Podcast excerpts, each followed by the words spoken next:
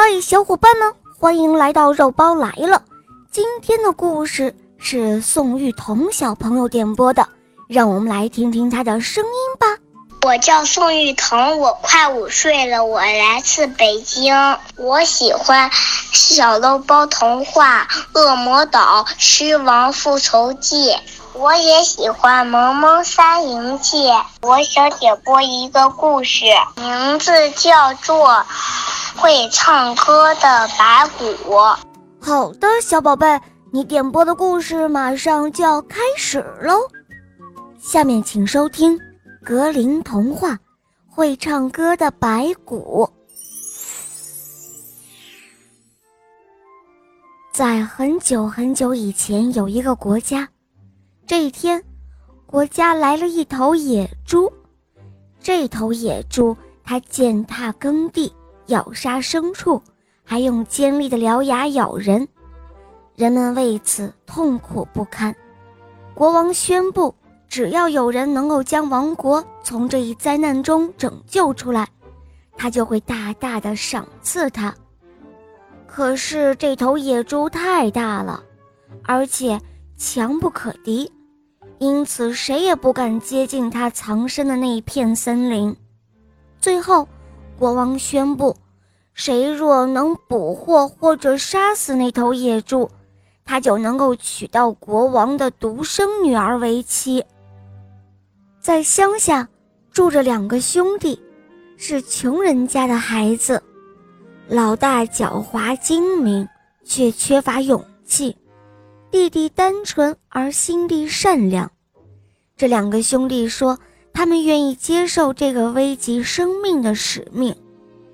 国王对他们说：“为了让你们能够确实找到那头野猪，你们两个人必须分头从两个方向进入森林。”于是，哥哥从西头走，弟弟从东边进入。弟弟走了没多远，就遇到了一个小个子男人，他手里握着一只黑色的长矛，对弟弟说：“嗨，我把这只长矛给你，因为你心地纯洁善良。你拿着这只长矛，只管大胆的去斗那头野猪。”长矛会帮助你的，弟弟接过长矛，谢过那个小个子男人，然后扛起了长矛，毫不畏惧的继续赶路。不久，他看到了那头野猪，使用长矛对准了朝他扑来的野猪。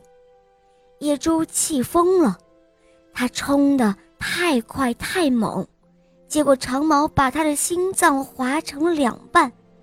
弟弟扛起了巨兽往回走，在森林的另外一端的入口处有一座房子，人们在那里饮酒、跳舞、作乐。弟弟来到那儿的时候，哥哥早已坐在里面了。他以为野猪反正逃不出他的手心，于是先喝点酒壮壮胆子。当他看到弟弟带着战利品，从森林里返回时，他邪恶的心里充满了嫉妒，无法平息。他对弟弟喊道：“哦，我亲爱的弟弟，快进来吧，喝杯酒，休息一下。”从无戒心的弟弟走了进去，把好心男人给他的长矛，还有自己又如何用长矛制服野猪的经过，告诉了哥哥。哥哥留住弟弟一同喝酒，一直到天色将晚，然后一同离开了小屋，在黑暗中赶路。他们来到小河上的一座桥的跟前，哥哥让弟弟走在前面。走到桥中心时，哥哥对准弟弟的后脑勺狠狠的一击，弟弟倒下死去了。哥哥将弟弟埋在了桥下，自己扛起了野猪去向国王领赏了。似乎野猪是他猎杀的。他娶了国王独生的女儿为妻。当有人问他为什么弟弟没有回来的时候，他说：“哦，我那可怜的弟弟。”准是让野猪给吃了。人们听他这样说，也就信以为真了。